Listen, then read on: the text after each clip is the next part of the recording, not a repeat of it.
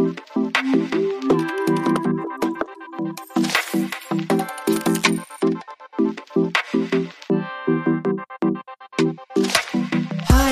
und herzlich willkommen zu Babylicious, dem Podcast für bald Muddis, Muddis und alle, die einfach Lust haben zuzuhören. Ich habe vorab ein kleines Anliegen. Und zwar, wenn euch Babylicious gefällt, wenn euch gefällt, dass ich jede Woche mir Themen überlege für euch, wenn ich euch mitnehme auf die Reise als Zweifachmama, ja, wenn euch einfach das, was ich hier mache, gefällt, dann würde ich mich wahnsinnig freuen, wenn ihr mir eine Bewertung auf der Plattform, auf der ihr Babylicious hört, schenkt. Das hilft mir einfach in der Sichtbarkeit, das hilft mir im Ranking, dass ich mit Babylicious einfach noch mehr Mamas oder schwangere Frauen erreiche oder noch mehr Eltern. Und ja, damit macht ihr mir einfach eine Riesenfreude. Es ist ein kleiner Klick für euch. Auf Spotify müsst ihr bloß Sterne anklicken. Wenn ihr Bock habt, könnt ihr natürlich aber auch auf Apple Podcast mir was dazu schreiben zum Podcast. Da freue ich mich auch mega drüber. Aber wie gesagt, das ist einfach für mich ein Herzensthema hier, dieser Podcast.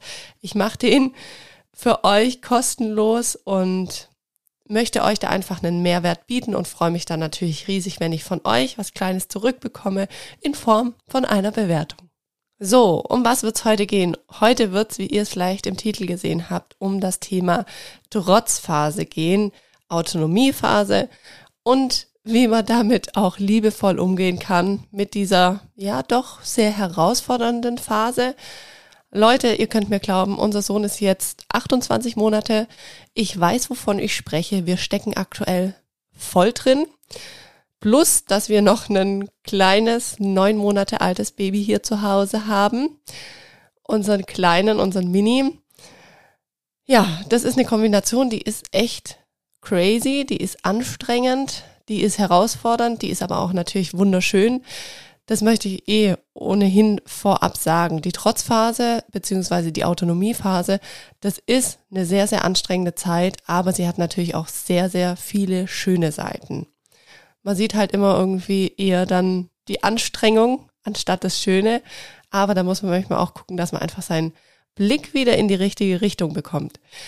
Zu dem Thema habe ich mir heute wieder eigentlich wären es zwei Gästinnen gewesen, eingeladen. Und zwar sind es Buchautorinnen von dem gleichnamigen Buch, wie auch der Titel der heutigen Folge ist. Und heute hört ihr eine der Buchautorinnen, nämlich die Barbara. Ich wünsche euch jetzt ganz viel Spaß mit dieser Folge und im Gespräch mit Barbara und hoffe, ihr könnt euch einiges für euren Alltag als Familie davon mitnehmen. Viel Spaß! Hi und herzlich willkommen zu einer neuen Folge hier bei Babylicious. Heute habe ich wieder eine ganz tolle Gästin und zwar die Barbara Weber. Hallo Barbara. Hallo, ich freue mich, dass ich da bin. Ja, ich freue mich auch sehr, dass es geklappt hat. Eigentlich wärst du ja mit deiner Kollegin, mit der anderen genau. Buchautorin hier mit am Start. Ähm, die ist jetzt leider verhindert, aber ich freue mich trotzdem, dass du heute mit dabei bist. Ja, ich halte die Stellung für uns beide. Hallo. Richtig schön.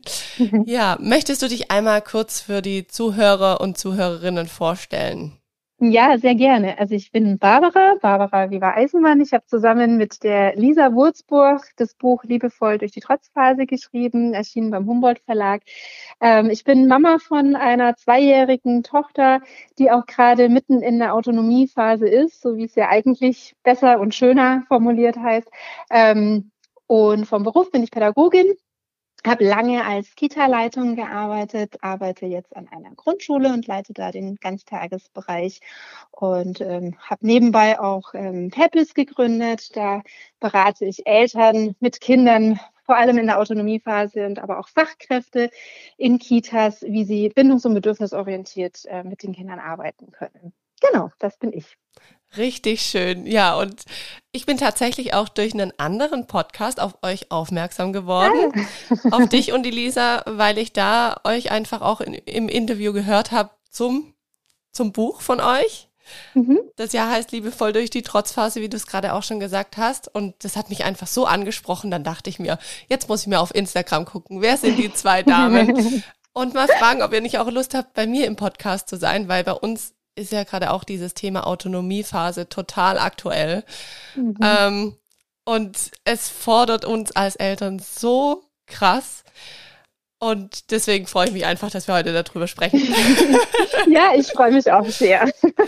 Und die Autonomiephase ist ja auch eine sehr, eine sehr schöne und eine sehr bereichernde Zeit, auch eine sehr anstrengende Zeit, sowohl mhm. für Eltern, aber auch für die Kinder.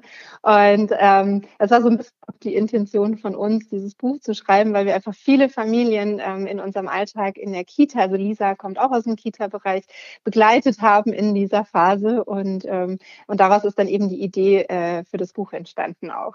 Mhm. Ich muss auch gestehen, bevor ich Kinder hatte, habe ich mich gar nicht so krass mit diesem Thema Autonomiephase beschäftigt. Mhm. Und auch nicht, dass es mich so fordern kann. Aber dazu nachher mehr. ich glaube, das hat niemand. Das, glaube ich, das weiß man dann tatsächlich erst, wie es wirklich ist, wenn man drinsteckt. Und äh, Autonomiephase ist ja auch nicht gleich Autonomiephase. Jedes Kind ist ja da auch anders. Mhm. Manche sind da lauter, manche sind leiser. es gibt auch Eltern, die sagen, hm, ja, war wohl auch irgendwie in der Autonomiephase mein Kind, aber eigentlich habe ich es gar nicht so wirklich wahrgenommen. Also das gibt's auch, oder ist eher selten. Oh, die beneide ich ein bisschen. das ist wahrscheinlich. Auf, ja? Das ist wie mit allem, es ist wahrscheinlich individuell. Und ja. wie mit dem Zahnen oder sonstigen, da heißt es auch bei manchen, ach, das hat mein Kind gar nicht gemerkt, wo ich mir auch denke, so, mm, mhm, okay. Genau. Aber drin sind sie alle. Am Ende des Tages sind sie, also alle Kinder laufen durch diese Phase. Mhm. Wie gesagt, die einen halt ähm, intensiver oder, oder spürbarer und die anderen halt eher leiser. Aber ich glaube, das Beispiel mit dem Zahnen war gerade ganz gut. Manche, mhm. die laufen da so durch und man merkt so an der einen oder anderen Stelle mal. Ähm, und manche haben da richtig drunter, ähm, ja, fast schon zu leiden oder damit zu kämpfen. Und mhm. ähm, ja, so ja, ist es halt. Stimmt. Jedes Kind ist da individuell und anders einfach. Ja. Jetzt hast du gerade schon angesprochen, jeder kommt in die Autonomiephase. Mhm. Und da komme ich eigentlich auch schon zu meiner ersten Frage. Ab wann, also es hat mir auch eine Hörerin geschrieben, ab wann startet denn die Autonomiephase? Gibt es da irgendwie so einen Anhaltspunkt, wo man sagen kann, ab da Obacht? Ja, also so roundabout, das haben wir auch im Buch geschrieben, ähm, als Vorphase haben wir es so ein bisschen beschrieben, so ab dem 18. Lebensmonat ähm, beginnen die Kinder langsam festzustellen und zu entdecken, oh, warte mal, ich bin jetzt nicht Teil von Mama, oh, ich habe eine eigene Autonomie, also einen eigenen Willen, auch das sind mhm. so die mhm. ersten Anfänge. Ähm, ich würde mal sagen, so die Hochphase von der Autonomiephase ist so zwischen zwei und drei und vier. Das ist so mhm. die Hochphase der Autonomiephase kann aber auch noch mit fünf und sechs sein. Also unser Buch richtet sich jetzt an Eltern zwischen ja, ab 18 Monate bis fünf, sechs. Mhm, mh. Genau. Ja, also ich habe ja auch schon mit meinem Mann das halbe Buch tatsächlich von euch durch und es ist schon mal sehr hilfreich. Vor allem ist es auch so hilfreich, weil man, finde ich, so viele Geschichten auch so ein bisschen so von anderen hat oder so, so Fallbeispiele, wo man sich dann wiedererkennt, wo man denkt, ah, mhm. okay, mh. und so könnte ich das dann machen. Ähm, mhm. Wenn jetzt mein Kind, also bei uns ist es jetzt zum Beispiel so, unser Kleiner, der steht immer um 6 Uhr morgens an der Tür, also wir stehen ja meistens gerade schon um 5 Uhr auf, dann steht er um 6 an der Tür und sagt die ganze Zeit Bagger, Bagger, Bagger. Ähm, mhm. Mehr kommt da noch nicht so raus bei unserem Kleinen und da will er einfach wieder den Bagger anschauen gehen wenn ich morgens dann um 6 Uhr sage, nee, das ist noch zu früh, wir gehen ein bisschen später einfach unsere Morgenrunde machen, dann kann es einfach schon sein, dass ich damit total den Wutausfall bei ihm auslöse, mhm. dass ich mhm. sage, jetzt noch nicht. Mhm. Wie geht man denn am besten bedürfnisorientiert in so einem Moment um? Weil im Endeffekt hat er ja in dem Moment den Wunsch, rauszugehen. Ist es genau. dann schon ein Bedürfnis oder ist es nur ein Wunsch? Weißt du, wie ich meine? Also ist es dann so, dass ich dann nicht bedürfnisorientiert bin, wenn ich sage nein? Also erstmal, du hast was ganz Wichtiges angesprochen, der Unterschied zwischen Wunsch und Bedürfnis. Mhm. Ähm, das ist ein riesengroßer Unterschied und ähm, Klar, Bedürfnisse sollte man relativ schnell befriedigen, wobei es auch da Bedürfnisse gibt, die auch mal kurz warten können. Ähm, Wünsche ähm, müssen jetzt nicht sofort und unbedingt ähm, erfüllt werden, vor allem wenn es äh, einfach für dich als Mama oder Papa einfach gerade auch nicht darstellbar ist. Mhm. Ähm, wichtig ist es in dem Moment, ähm, das Kind einfach ernst zu nehmen. Ja, also einfach auch ähm, mit ihm in, in Kommunikation zu gehen, in die Beziehung zu gehen, zu sagen, ich verstehe, dass du jetzt um sechs gerne schon die Backe angucken möchtest, aber Mama möchte jetzt einfach noch schlafen oder Mama möchte noch nicht rausgehen gehen. Mhm. Das kannst du natürlich je nach Alter des Kindes das ist natürlich unabhängig, äh, ein bisschen abhängig davon, wie du mit dem Kind dann kommunizierst. Ja, mhm. kannst vielleicht eine Alternative finden und sagen, wir können jetzt noch nicht rausgehen, der Bagger schläft vielleicht auch noch. Oder die Männer, die dann den Bagger fahren, wenn er, wenn er sich bewegt, wenn das das Tolle ist, die sind noch gar nicht da. Aber wir können vielleicht ein Baggerbuch angucken. Mhm. So. Ja, also, also versucht man es tatsächlich dann auch immer irgendwie das dann, ja, da drum rumzukommen, aber manchmal, ja, Manchmal klappt es ja, auch nicht so. Nee, klappt auch nicht, weil es ist ja tatsächlich, dein Kind äh, hat jetzt die Uhrzeit nicht im Kopf. Ja? Mhm. Dein Kind ist wach ja. und ähm, versteht noch nicht so genau, okay, ich kann jetzt um sechs noch nicht rausgehen oder ist vielleicht jetzt einfach zu kalt oder mhm. ist jetzt einfach doof für Mama, sondern da ist jetzt einfach der Wunsch da oder das Bedürfnis ähm, und freut sich jetzt so auf diesen Backer, weil es einfach so was Tolles ist und dann kommt die Mama und sagt, Mhm. Ja. Und es ist natürlich erstmal frustrierend oder traurig oder schade oder auch enttäuschend, ja. Und ich glaube, da ist es einfach wichtig, das Kind da eben nicht alleine dastehen zu lassen, zu sagen, nee, machen wir jetzt einfach nicht, mhm. sondern wirklich auch versuchen, altersgerecht eben zu begründen und zu sagen, wir können das vielleicht später machen. Ähm, also das Kind da einfach gut mitnehmen, ja. Und es ist ganz wichtig, dass man nicht unbedingt jeden Wunsch oder jedes Bedürfnis sofort erfüllen muss. Das geht ja auch im Alltag oft gar nicht. Aber dieses Kind in der in dem Wunsch oder im Bedürfnis zu sehen und wahrzunehmen. Das reicht ganz oft, mhm. dass das Kind sich halt zumindest ernst genommen fühlt. Mhm. Jetzt ja. hast du ja gerade auch so ein bisschen gesagt, man soll dann altersgerecht gucken, dass man es ihm vielleicht erklärt oder sagt, warum es jetzt nicht geht. Ich genau. tue mich manchmal schwierig. Also wie gesagt, unser Kleiner, der spricht jetzt mit seinen zwei Jahren leider noch nicht so viel. Das heißt, da kommt auch nicht so viel Feedback. Klar, man merkt es oft in der Reaktion dann. Ähm, mhm. Wenn, weißt du, wie kann ich ihm das jetzt erklären? Wenn ich sage, du, wir können jetzt noch nicht raus, es ist kalt, dann kann es ja trotzdem oft in Situationen sein, dass er das trotzdem kacke findet, dass ich das jetzt mhm. sage und dann vielleicht trotzdem seinen Wutausbruch bekommt. Also Gibt es da ja, irgendwie eine also, Regel, wie man es noch besser machen kann, dass ich jetzt nicht nur sage, du draußen ist es kalt, wir können jetzt nicht raus und denke, dass ich es mir egal, mir ist vielleicht nicht kalt oder ja. ich weiß ja nicht, was in dem also, kleinen Köpfchen vorgeht. Ja, also ich, du wirst es ihm nicht besser erklären können, weil er wird es mit seinen zwei Jahren einfach noch nicht äh, in der, der in dem Ausmaß ähm, umreisen können, sage ich mhm. jetzt mal. Ähm, aber du kannst ihn dadurch begleiten. Es ist auch wichtig, dass Kinder auch ähm, eine Wut spüren dürfen oder eine mhm. Enttäuschung spüren dürfen, ja. Und ihm das Gefühl zu geben, zu sagen, nee, wir machen das jetzt nicht, aber ähm, Mama ist jetzt trotzdem da, wir können ein Buch angucken, ja. Und ich mhm. bin trotzdem da, auch wenn du jetzt wütend bist, dann ist es dein gutes Recht und du darfst jetzt auch wütend sein. Mhm. Ähm, ich kann es auch total verstehen, dass dich jetzt das frustriert. Wir gehen zwar trotzdem nicht raus, aber ich sitze hier. Guck mal. Und wenn du vielleicht, also bei meiner Tochter, die ist auch zwei, mhm haben wir das auch. Also es ist nicht so, nur weil ich ein Buch drüber geschrieben habe, habe ich die Situation nicht. ähm, ich habe sie auch. Ähm, und da ist es dann ganz arg oft so, dass sie trotzdem halt dann wütend wird, auch wegen solchen Situationen. Sie will das dann unbedingt um diese Uhrzeit mhm. und so. Mhm. Und ähm, ich versuche ihr dann eine Alternative zu bieten. Sie versteht es natürlich auch noch nicht so in dem Zusammenhang alles. Ähm, und ich bin dann aber da. Ja, mhm. und ähm, ganz oft ähm, hat, er veräppt dann der Wutanfall und ich sitze dann einfach oft da und sage, magst du herkommen? Manchmal sagt sie nie nicht. Mhm. Und manchmal kommt sie dann und dann dann kuscheln wir einfach noch zusammen. Mhm. Ähm, dann hat sie zwar trotzdem nicht das bekommen, was sie wollte in dem Moment, was einfach nicht möglich war, aber sie war nicht allein damit. Mhm. Und ich mhm. glaube, das ist ganz wichtig an mhm. der Stelle. Ja, ja. Jetzt hast du ja auch gerade gesagt, so mit dem Wutanfall. Ich tue mich auch oft schwer, wenn wir dann so voll im Wutanfall stecken oder der Kleine besser gesagt, ich dann weniger, mhm. ihn da so zu begleiten, weil ich weiß manchmal nicht, ist es besser, ihn jetzt abzulenken, wenn er da voll drin ist? Ist mhm. es besser, ihn jetzt da durchgehen zu lassen und einfach mit dabei zu sein, weil bei unserem Sohn ist es einfach so, wenn der wütend ist, dann rennt der weg, dann rennt der meistens ins Bad oder irgendwo hin, wo er alleine sein kann, dann versteckt er sich. Und oft, wenn ich dann komme, weil oftmals in Büchern steht dann oft, ja, dann gehen sie zu ihrem Kind und dann ähm, seien sie einfach bei ihm. Bei ihm ist es eher so, dass es ihn noch wütender macht. Wo ich mich mhm. dann auch manchmal so frage, so, hm, okay, eigentlich steht es jetzt in einem Buch vielleicht so und so, habe ich probiert, findet er jetzt aber nicht gut. Also da ist ja. halt auch wahrscheinlich wieder diese individuelle Unterscheidung, Total. wo ich dann aber auch manchmal echt mich hilflos fühle und so denke so, äh, was mache ich jetzt? Also mhm. er mag keine Nähe, er möchte nicht auf den Arm genommen werden, da strampelt er sich los.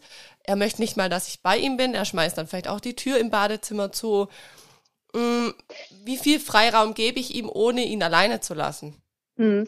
Also ich glaube, ähm, du hast gerade auch schon was Richtiges gesagt. Er möchte das dann nicht, diese Nähe und mhm. diese, äh, dieses Kuscheln dann. Ja, er braucht das in dem Moment nicht. Und da ist es, glaube ich, ganz wichtig zu gucken, was braucht mein Kind in dieser Situation. Mhm. Und das kann, ähm, und das schreiben wir auch in dem Buch, was bei deinem Kind funktioniert, kann beim Nachbarskind nicht funktionieren. Oder was mhm. beim Nachbarskind funktioniert im gleichen Alter, kann bei deinem Kind gar nicht funktionieren. Und manchmal ist auch so, was heute bei meinem Kind funktioniert, kann morgen schon wieder völlig gar nicht funktionieren. Ja.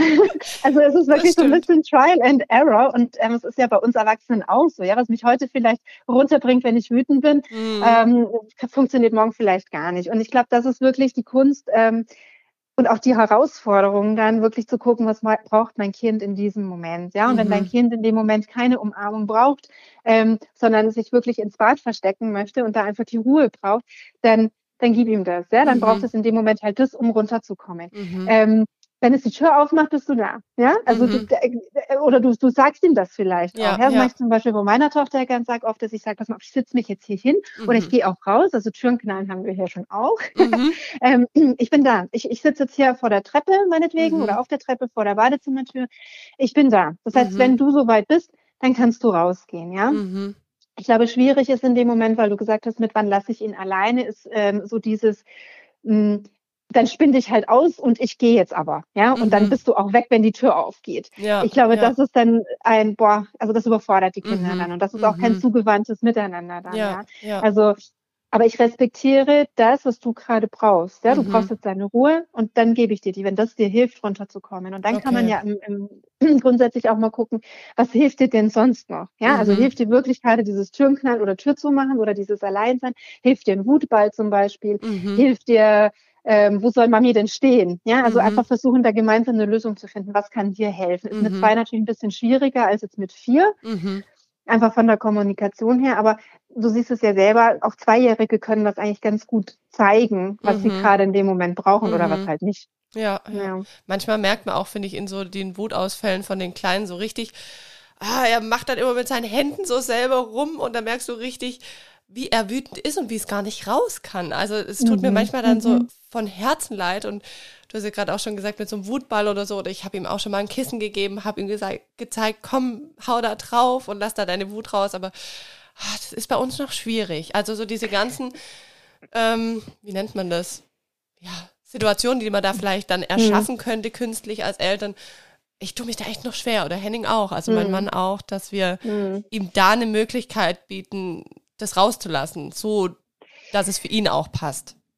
Ja, also das ist auch wirklich ein, ein, ein Herantasten mhm. und, und, auch ein Kennenlernen, ja. Also ich meine, das ist äh, Klassiker, diesen Mutball, den haben wir jetzt nicht erfunden, ja. Mhm. Ähm, der hilft manchen Kindern und manche Kinder werfen diesen Mutball wütend weg, weil sie denken, wir Ich glaube, so wäre es bei uns.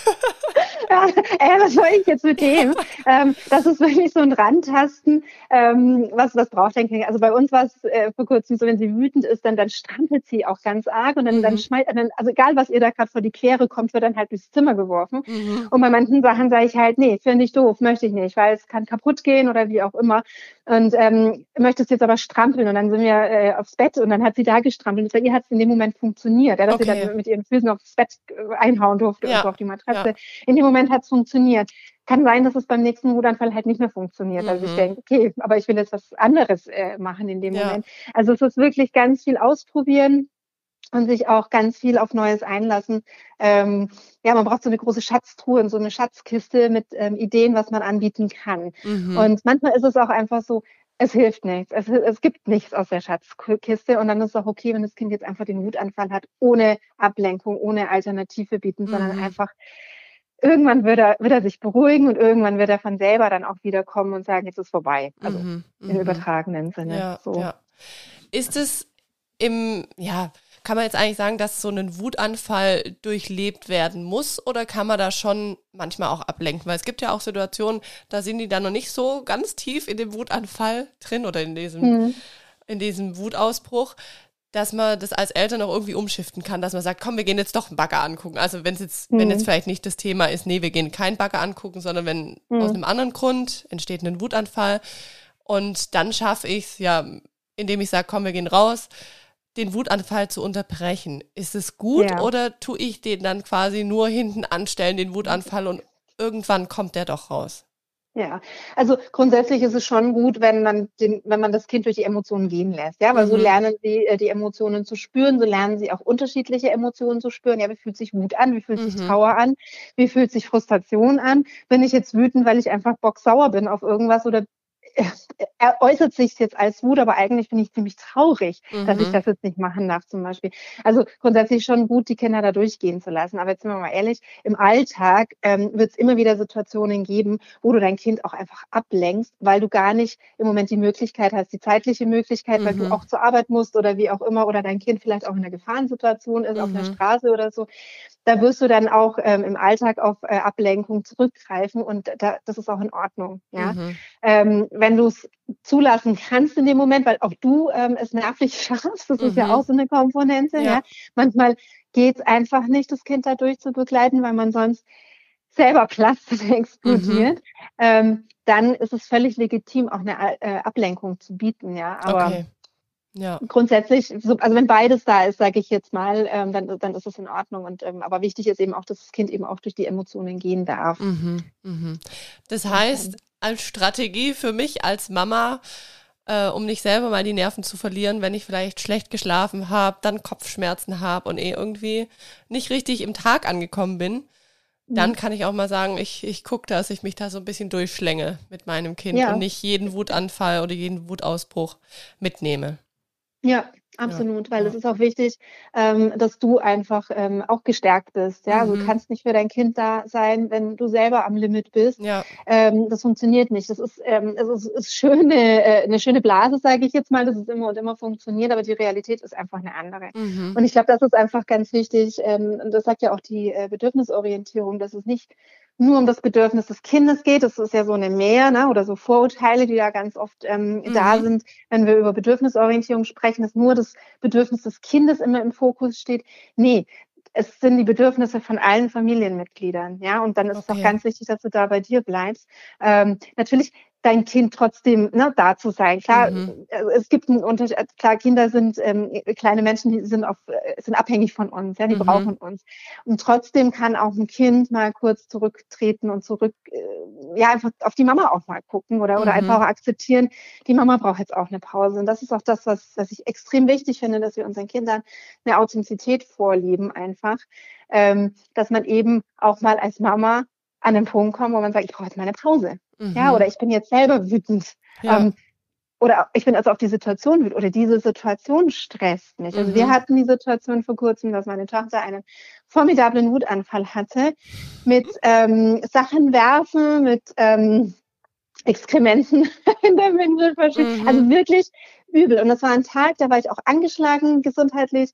Und ich war so ja selber an einem, an einem Punkt, wo ich dann irgendwann mal gesagt habe, pass mal auf, ähm, die Mama muss jetzt mal kurz Pause machen. Ich, ich mache jetzt hier das Badezimmer sauber, aber ich brauche jetzt kurz eine Pause und habe dann meinen Mann geholt und habe ihn gebeten, dann mit ihr zu sein und dann bin ich raus. Ich bin nicht einfach gegangen, also ich habe jetzt nicht hier ne, so nach mhm. dem Motto, jetzt ähm, ist die Situation schwierig, jetzt lasse ich dich allein oder jetzt funktionierst du nicht so, wie ich es gerne hätte, jetzt, jetzt geht die Mama. Mhm. Das nicht, ich habe es ihr gesagt und ich gesagt, ich brauche jetzt mal kurz eine Pause. Und dann ist mein Mann mit ihr rausgegangen und das war dann auch okay. Mhm. So. Und dann habe ich mich gesammelt und bin dann wieder zurück und ähm, ich bin ins Zimmer und dann haben wir uns erstmal so ein bisschen angeguckt, sie und ich, und dann kam sie aber irgendwann mal. Dann war Kuscheln und dann war okay. Also okay. es ist völlig legitim, ja. da einfach auch für ja. sich mal kurz einen Break zu machen, so sagen, puh, ich gehe jetzt nicht von dir weg, aber ich gehe aus der Situation. Mhm. Mhm. Ja, das finde ich gut, was du jetzt gesagt hast, dass es bei bedürfnisorientiert nicht nur um das Bedürfnis des Kindes geht, weil nee. das muss ich gestehen, ja, wir haben ja in der ersten Schwangerschaft von mir, mein Mann und ich, wir haben da super viele Bücher gelesen, auch über Bedürfnisorientierung. Und ich glaube, bei uns war das, bis wir dann Eltern wurden, so ein bisschen falsch verankert. Bis wir mhm. einfach gemerkt haben, hey, wir können nicht nur die Bedürfnisse unseres Kindes äh, befriedigen oder zufriedenstellen, weil da fallen wir dann komplett hinten runter. Also das ist, glaube ich, gut, dass man sich das nochmal so als Eltern dann ja in den Kopf setzt, dass es auch um die eigenen Bedürfnisse geht. Definitiv, Total. Also ja. ich finde das auch so, also es ist bei vielen Menschen falsch verankert oder halt mhm. ähm, mit einer falschen Vorstellung verankert. Ähm, und das ist mir auch ganz, ganz wichtig, dass man das einfach so ein bisschen gerade rückt. Ja, also das geht gar nicht, dass immer nur das Bedürfnis des Kindes im, im Fokus steht. Es würde auch einen ganz ungefundenen Weg nehmen, wenn das Kind ähm, das im Prinzip von zu Hause aus so lernt. Ja, mhm. weil also auch in der Gesellschaft sind die Bedürfnisse aller wichtig, ja? ja, nicht nur das einer einzelnen Person. Also es wäre schlimm, wenn es so wäre. Mhm. Ähm, und du musst eben als Elternteil auch ganz arg für dich selber sorgen. Und ähm, dann kann es eben sein, dass auch mal die Bedürfniserfüllung deines Kindes einfach hinter deiner Bedürfniserfüllung ansteht. Mhm. Und das ist, das ist Leben, ja, das ist der Alltag und das ist ähm, einfach ähm, ja, Familienleben, dass es allen Familienmitgliedern gut geht. Natürlich, wenn ich ein neugeborenes Kind habe, ein Baby habe, dann und das weint vor Hunger, dann mhm. natürlich ist es meine Aufgabe, dann diesen Hunger zu stillen. Ja.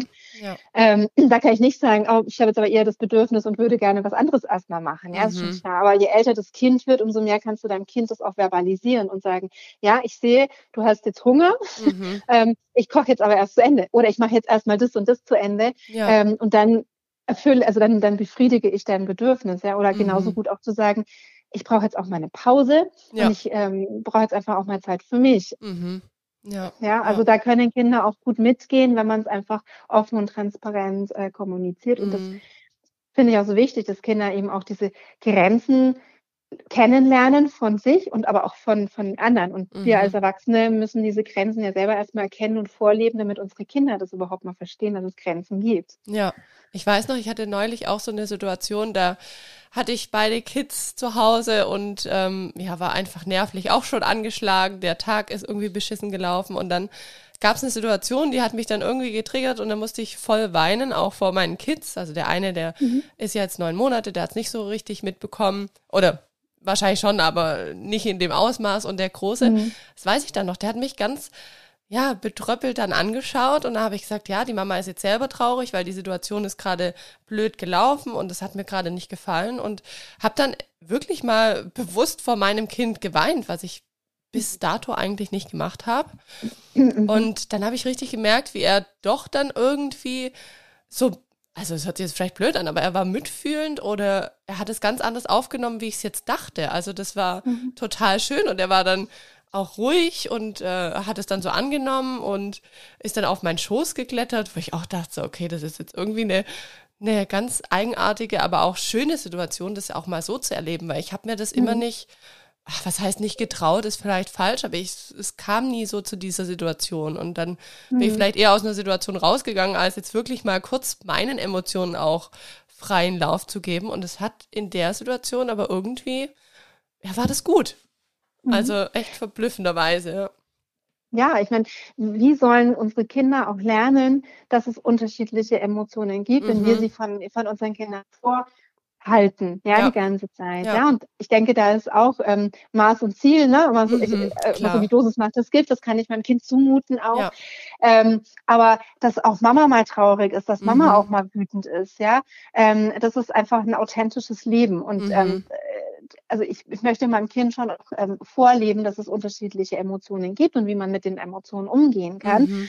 Ähm, spätestens, wenn es dann älter ist und rausgeht in die Welt, wenn ich versuche, meinen Kindern vor allem zu schützen oder auch mhm. vor Emotionen zu schützen und so ein perfektes Bild vorleben möchte, ähm, wird es zusammenbrechen. Ja? ja, weil es gibt kein, was ist auch schon perfekt, ja, mhm. und, und jeder hat seine Sollbruchstellen und ähm, Kinder da altersgemäß mitzunehmen und auch Emotionen zu zeigen, finde ich sogar extrem wichtig. Mhm. Ja, und sie mhm. dann einfach auch mitzunehmen, zu sagen, schau mal, ich war jetzt einfach traurig ja. oder ich habe mich jetzt geärgert, ich war jetzt wütend. Mhm. Ähm, das passiert auch Mama. Und jetzt gucken wir, wie wir da jetzt einfach mit ja. umgehen. Oder Mama guckt jetzt, wie ich damit jetzt umgehe. Mhm, das stimmt, das stimmt.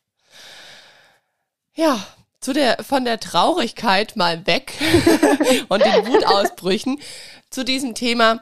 Ich habe mir eine Frage aufgeschrieben. Die hört sich, glaube ich, wahrscheinlich für dich als äh, Profi ein bisschen komisch an. Aber manchmal ist es ja so, wenn die Kinder sich so ausprobieren in ihrer Autonomiephase, und die Fälle haben wir gerade auch zu Genüge, dann kommt ja einem als Eltern, jetzt sage ich das aus meiner Sicht, manchmal schon vor wie eine Provokation. Weil mhm. manchmal da probiert er sich so aus, dass er zum Beispiel was auf den Boden wirft, dann sage ich, du, Lino, bitte mach das nicht, werf jetzt bitte das nicht auf den Boden, das geht sonst kaputt. Dann mhm. guckt er mich an, hebt's auf und wirft's nochmal auf den Boden. Also mhm das fühlt sich ja für mich jetzt mal als Laie, als Eltern schon dann an wie eine Provokation. Also würde es jetzt ein Erwachsener machen, dann würde ich sagen, du provozierst mich gerade total. Mhm, mhm. Ähm, aber jetzt sagt mir ja, Kinder provozieren nicht, die probieren sich aus. Ja. Ist es wirklich so? Also ist es wirklich nur ein Ausprobieren und ich glaube, da spreche ich für viele Eltern, dass die sich manchmal provoziert fühlen oder wenn die Kids ja. dann dabei noch lachen oder grinsen, das ist ja ja. Nagt schon an also, einem. Dieses, dieses Gefühl, dass es äh, als Provokation ankommt, kann ich total nachvollziehen. Da ich immer denke, das hat die doch jetzt mit Absicht nochmal gemacht, ja, und mhm. korrigiere mich dann aber und denke mir, nee. Also es ist tatsächlich so, dass Kinder wirklich erst ab einem Alter von fünf, sechs, sieben wirklich bewusst ganz bewusst eine Handlung vollführen können, mit der Absicht auch zu manipulieren mhm. ähm, oder auch wirklich die Tragweite ähm, abschätzen zu können. Ja, da werden jetzt wahrscheinlich viele Eltern sagen, nee, nee, meine Tochter ist drei und die weiß genau, was sie tut und so.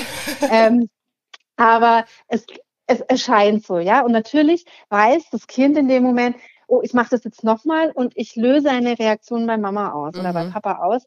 Und dann ist es aber nicht dieses, ich will dich jetzt bewusst ärgern und provozieren und dir was Böses, sage ich jetzt mal, mhm. und dich an den Rande des Nervenzusammenbruchs bringen, sondern ich will wirklich gucken, wo ist auch eine Grenze? Ja, mhm. wie weit mhm. kann ich denn tatsächlich gehen? Das ist ja auch spannend. Ich schaffe ich, kleiner Knirps mit zwei oder drei, mhm. schaffe es, eine Reaktion auszulösen, die so großartig ist und so eine große Welle, dass Mama da jetzt richtig in Rage gerät. Ja, das mhm. ist, ich, meine, ich kann das, ja, ich kann zaubern so ungefähr.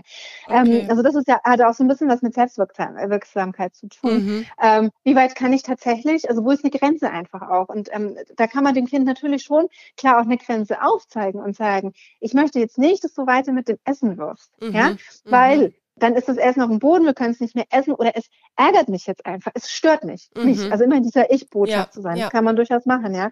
Ähm, aber das ist erstmal wirklich dieses sich ausprobieren, auch Grenzen zu testen. Ähm, was kann ich auslösen und ähm, wie weit kann ich letztendlich gehen? Hört sich jetzt wie Provokation an, aber da ist wirklich dieses dahinter, was kann ich, was schaffe mhm. ich? Ja, mhm. ähm, mal so ein bisschen abstrakt und dieses ähm, Lachen oder ins Gesicht lachen. Wird oft als Auslachen noch empfunden oder als ins Gesicht lachen, also auch mhm. als Unverschämtheit, sage ich jetzt mal. Aber letztendlich ist es eine ganz große Unsicherheit auch bei Kindern. Ja, sie wollen ja gefallen und in dem Moment, wo sie lachen, ähm, haben sie schon unbewusst, also das hat Mutter Natur ganz gut eingerichtet, ähm, dieses Kindchenschema. Ja, ich lache, mhm. ich lächle. Mhm. Ähm, also kann mir keiner böse sein. Ja, das ist so ein ah, Schutz okay, letztendlich okay. auch. Ja, ja, so ein bisschen. Ja. Ähm, und das hat man ja ganz arg oft, wenn Kinder dann erwischt werden mit irgendwas, auch wenn sie schon ein bisschen mhm, älter sind oder wirklich ähm, wissen, sie haben jetzt echt Bock Mist gemacht, mhm. dass sie dann einem ins Gesicht lachen, aber es ist wirklich nur ein Selbstschutz. Ja, tu okay. mir nichts. Ja. ja, das ist so dieses, jetzt wenn man so ein bisschen auf die Natur geht einfach oder mhm. die Evolution geht. Ähm, und trotzdem kann man natürlich trotzdem einwirken und sagen, du, mich ärgert das jetzt und ich möchte jetzt, dass du damit aufhörst. Mhm. Ja, weil. Und dann halt einfach auch vielleicht je, je nach Alter des Kindes wieder erklären, warum. Mhm. Wir sind gerade in der Warum-Phase angekommen. Also wenn, wenn meine Tochter irgendwas macht, ich sage, kannst du bitte damit auf? Warum? Okay. Ja, ärgert, ja? Warum? Ja. Okay, es kann kaputt gehen. Ja, schau mhm. mal, jetzt ist hier alles am Boden und dann müssen wir das zusammen aufwischen und so. Also es ist wirklich Arbeit und es mhm. ist wirklich ähm, Investition, sich da wirklich auf Augenhöhe dann mit dem Kind in Beziehung zu gehen und sich aufs Kind einzulassen. Ähm, aber ich bin überzeugt davon, wenn man das oft genug tut, ne, wir hatten es ja vorhin, immer ist es nicht möglich, aber wenn man das, wenn es so ein bisschen die, die Regel ist und Ausnahmen gibt es immer, dass man das Kind da wirklich ganz arg bestärkt und ähm, auch bestärkt Grenzen äh, äh erfahren, zu erfahren und kennenzulernen mhm. und ähm, die dann letztendlich auch irgendwann akzeptiert. Ja, ja. ja. Ja, das wäre auch so eine, eine, weitere Frage von mir gewesen. Wie kann ich meinem Kind dieses Nein verdeutlichen, dass er wirklich mhm. Dinge nicht tun soll, wo mir einfach wichtig sind, wie zum Beispiel auch seinen Bruder zu hauen oder mhm. der Katze am Schwanz zu ziehen oder, oder, oder. Mhm. Dass er es wirklich auch versteht, ohne dass ich laut werde, ja, oder ihn in sein Zimmer schicken muss oder, also das ja. finde ich auch echt, echt eine Herausforderung, weil bei manchen Dingen, da denke ich mir, er weiß es, aber da kommt halt auch wieder so diese Ausprobiersituation, wie du es jetzt mhm. genannt hast, dass er mhm. halt wahrscheinlich wieder eine Reaktion von uns möchte und gerade wenn er seinen Bruder umschubst, wenn der gerade da sitzt und sich beschäftigt, dann weiß er, er bekommt einfach diese, diese Aufmerksamkeit kurz, äh, weil wir das echt nicht gut finden und ihn dann, ja, ich sag's ganz ehrlich, zusammenscheißen und sagen, du, das geht nicht und du sollst deinem Bruder nicht wehtun. Wir erklären es ihm natürlich dann schon. Aber mhm. nach dem zehnten Mal, da, da ärgert es einen als Eltern dann so. Und da denkt man sich, hey, wie oft musst du das noch sagen, um dass es hängen bleibt bei dem Kind? Ja, verstehe ich auch total. Ähm, also meine, meine, mein Tipp ist da einfach dieses Nein, also das Wort Nein, ähm, nicht zu inflationär zu benutzen, mhm. weil irgendwann nutzt sich es einfach ab, ja, mhm. sondern wirklich Nein ähm, nur bei wirklich wichtigen Dingen. Also Katze am Schwanz hin ist ein definitives Nein. Wir haben auch mhm. eine Katze und mhm. Katze am Schwanz hin ist ein definitives Nein, ja. Mhm. Ähm, und dann gibt's andere Neins, die ich im Kopf habe, wo ich denke, hm, ich versuche es einfach mal positiver zu, äh, zu formulieren. Mhm. Also statt Nein, mach das nicht, eher ein mach es doch so und so. Ja, Okay. also wirf es nicht auf den Boden, da ist es nicht auch dabei, sondern Mhm. lass es bitte auf dem Tisch stehen. Ja. Also dem Kind gleich eine Handlungsanweisung äh, mit an die Mhm. Hand zu geben, weil mit einem Nein, mach das nicht. Okay, dann ist so dieses Fragezeichen, Ja. was mache ich denn stattdessen? Ja, das Mhm. kann ich noch nicht, da brauche ich dich nochmal dazu. Mhm. Sondern gleich eine Handlungsanweisung mitzugeben, ähm, mach so und so. Ja, also Mhm. und das Positive formulieren und das manchmal auch mit der Ja-Umgebung schaffen. Mhm. Und dann gibt's einfach definitive Neins und ähm, das ähm, mache ich bei meiner Tochter auch so. Es gibt ein paar Neins, die sind einfach Nein. Und Ka äh, Katze am Schwanz ziehen ist einfach so ein Nein. Mhm. Und Bruder schubsen ähm, halt auch. Und Mhm. ähm, da kann man sicherlich auch dann mal gucken, ähm, warum macht er das denn? Ja, klar, diese Mhm. Aufmerksamkeit von Mama und Papa, aber Mhm. sicherlich auch ähm, Konkurrenz, Mhm. Eifersucht. Ähm, Ja, klar. da steckt ja ein Bedürfnis dahinter. Also Mhm. hinter jedem Verhalten steckt ein Bedürfnis dahinter.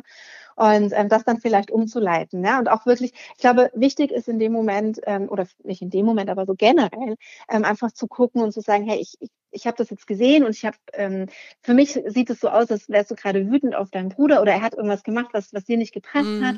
Ähm, wa- was können wir zusammen machen oder wie kann ich dir helfen? Jetzt ist, abstrakt, kannst du mit Zweijährigen so nicht besprechen, ja, aber Mhm. einfach so, so als Gedankengang, was Ja. können wir zusammen machen, damit es dir jetzt besser geht, damit du deinen Bruder jetzt nicht schubsen musst, Mhm. ja? Mhm. Wenn du die Aufmerksamkeit von mir brauchst, komm her und sag, ich brauche gerade eine Umarmung. Ja, wenn dein Mhm. Bruder mit dem Dingen spielt, die dir eigentlich gehören, lass uns da eine Lösung finden. Also dass Mhm. man einfach versucht, gar nicht das Kind in so eine Situation ähm, reinkommen zu lassen. Aber wenn so Situationen schon da sind, dann ähm, gibt es einfach so ein paar Neins, die sind Mhm. definitiv und die müssen auch klar dann formuliert sein. Ja, Ja, also dieses, ja. oh, ich, Mami wünscht sich und ich hätte gerne und es wäre Mhm. besser und schöner und ich würde mich freuen, dass. Nee, nein, Mhm. ziehst die Katze nicht am Schwanz. Ja? Okay. Und wenn es halt nur so ein paar Nein sind, dann sind die auch einfach gültiger, als wenn man ständig die ganze Zeit Nein, nein, Mhm. nein, nein, nein sagt. Und mir ist das aufgefallen, mir ist das aufgefallen, ähm, als sie angefangen hat äh, äh, zu, zu laufen, dass sie einfach an verschiedene Sachen hingelaufen ist und so. Und ich irgendwie versucht, weil die ganze nein, da nicht, nein, nein, Mhm. nein, nein, lass das, Ja, nein, nein, ja. nein. Ja, und da dachte ich mir irgendwann mal, ich kann mich selber nicht mehr hören. Ich finde es ganz furchtbar, dass mein Mhm. Kind eigentlich nur Neins hört. Ja. Und ja. ähm, habe dann eben versucht, ähm, die Dinge so hinzu, also ein paar Sachen wegzuräumen, dass sie da gar nicht in die Verlegenheit kommt Mhm. und das ein bisschen positiver zu formulieren. Und da habe ich schon das Gefühl gehabt, okay, ähm, sie nimmt es auch an Mhm. oder auch nicht, probiert sich aus und so. Aber wenn dann wirklich ein kategorisches, definitives Nein kommt, ein klares, dann kann sie damit auch umgehen Okay. Ja. und das besser ja. akzeptieren. Ja, weil Ja, sie nicht so abnutzt einfach. Das finde ich auch einen guten Tipp. Ist natürlich, sag ich mal, noch mal mehr Aufwand für uns als Eltern. Ja. Werden sich jetzt bestimmt auch viele andere denken. Aber ja, ja. Kinder Ja, also- aufwachsen zu lassen, ist einfach, finde ich, krass. Also es ist Ist viel, auch. da steckt wahnsinnig viel Arbeit dahinter und auch ganz arg viel Ist. Arbeit so an einem selber vor allem. Ist Weil- es total. Also Was ja. stört einen? Eigentlich das, was einen so selber dann irgendwie triggert in Situationen oder wie ich es vorhin auch gesagt habe, mit, ja, wenn er dann was auf den Boden wirft, ja, du erzählst es natürlich aus einer ganz anderen Sicht, weil du dann eine ganz andere Sicht auf die Dinge hast. Und ich glaube, das müssen wir uns als Eltern auch wieder dann so ein bisschen zurückrufen und so ein bisschen aus der, ja, aus den Augen einfach der Kinder wirklich schauen. Aber das ist immer so ein platter Spruch, den man immer so gehört hat. Aber jetzt, wo ich in der Rolle bin, sehe ich das nochmal Mhm. ganz anders, weil ich mir auch denke, so, Mhm. hm, okay, was steckt dahinter oder warum machst du das? Und ja, manches kann man dann schon irgendwie so ein bisschen rauslesen und denkt sich, ah ja, das könnte sein. Ja. Mhm. Also es ist tatsächlich, also ich bin ja jetzt auch Mama und ich war da vorher lange Pädagogin Mhm. äh, und bin sie immer noch, aber ich bin ja jetzt dann auch Mama und ähm, ich komme schon auch an meine Grenzen, ja, ich komme auch an meine eigenen Trigger-Dinger, ja, und das äh, stellen wir auch als Paar fest, mein Mann und ich. Es gibt einfach Dinge, die triggern mich mehr als ihn und umgekehrt. Mhm, genau. Ja, da versuchen wir dann einfach, also beim Essen zum Beispiel, ähm, triggert es mein Mann ganz arg, wenn sie mit dem Essen spielt oder im, äh, irgendwie mit einem Frischkäsematsch oder so. Es triggert ihn viel, viel mehr als mich. Mhm. Ähm, und ich habe halt andere Dinge, die mich triggern und dann versuchen wir halt, dann bin halt ich mehr beim Essen. Wir sitzen dann schon am Tisch, aber ich bin halt dann eher diejenige, die präsent ist mit ihr. Mhm. So, also dass man sich da einfach auch, äh, aber es ist tatsächlich wichtig. Und ich glaube, es bleibt auch gar nicht aus, sich mit seiner eigenen Persönlichkeit nochmal zu beschäftigen, wenn man dann ein Kind hat. Ja. Ähm, und ich lerne auch ganz, ganz viel durch mein Kind, auch nochmal mich ganz anders Mhm. kennen. Ähm, und ähm, ich, also Mama sein und Papa sein ist echt nichts für Weicheier. Also es ist krass manchmal. Mhm. Ähm, und klar, also man kann, muss sich für sich entscheiden, welchen Weg gehe ich mit meinem Kind. Ja? Mhm. Und ähm, wenn ich mich für einen sehr autoritären Weg entscheide, dann ist er an der einen oder anderen Stelle sicher leichter. Ja, weil mhm. ich sag was und das Kind hat zu gehorchen und wenn es nicht gehorcht, ich überspitze jetzt sicherlich mal, mhm. dann gibt's halt einfach eine, eine Strafe. So, mhm. ja. Ähm, damit kann ich viele Situationen sicherlich im Keim ersticken.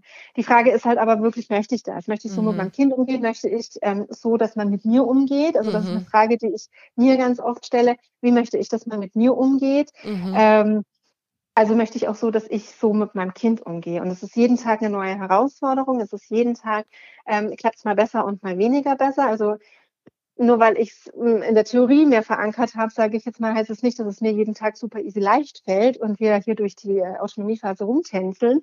Ähm, gar nicht, sondern äh, auch ich komme an meine Grenze, auch ich brauche mal eine Pause, auch ich muss durchatmen. Auch ich habe Abende, wo ich denke, okay, ähm, hätte ich mal besser mein Buch gelesen. ich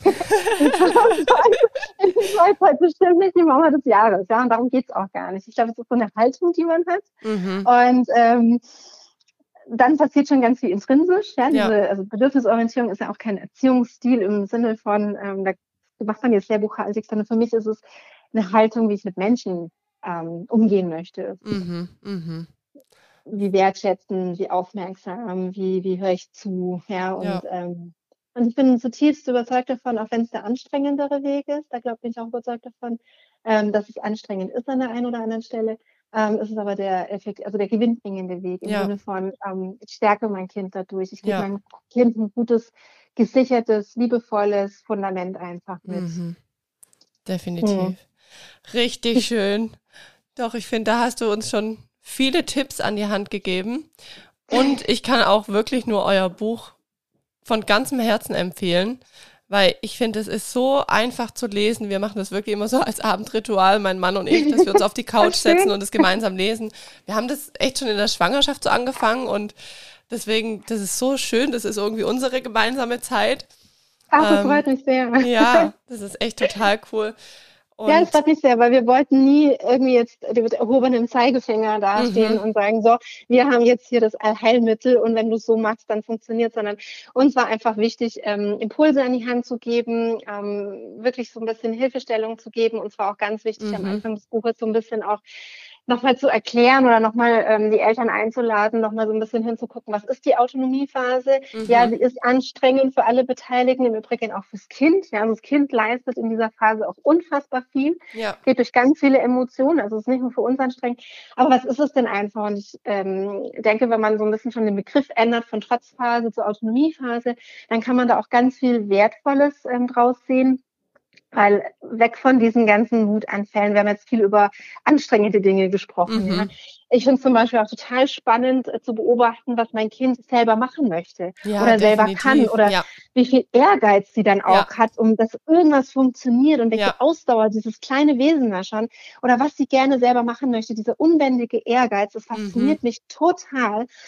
Und da, also das sind halt die schönen Seiten, ja. Also Autonomiephase ja. ist nicht nur anstrengend und schwierig, sondern ja. Autonomiephase, wenn man sich darauf einlässt, ist wirklich einfach, ja, mein Kind wird autonom, es entdeckt den eigenen Willen, ja, ja, aber es entdeckt halt auch ganz viel eigene Stärke, eigene Persönlichkeit und boah, wie toll ist das denn? Mhm. Ja, aus einem hilflosen Baby wird jetzt plötzlich eine eigenständige Persönlichkeit und ich darf sie dadurch äh, dabei äh, begleiten. Also ja. das ist auch eine schöne Phase.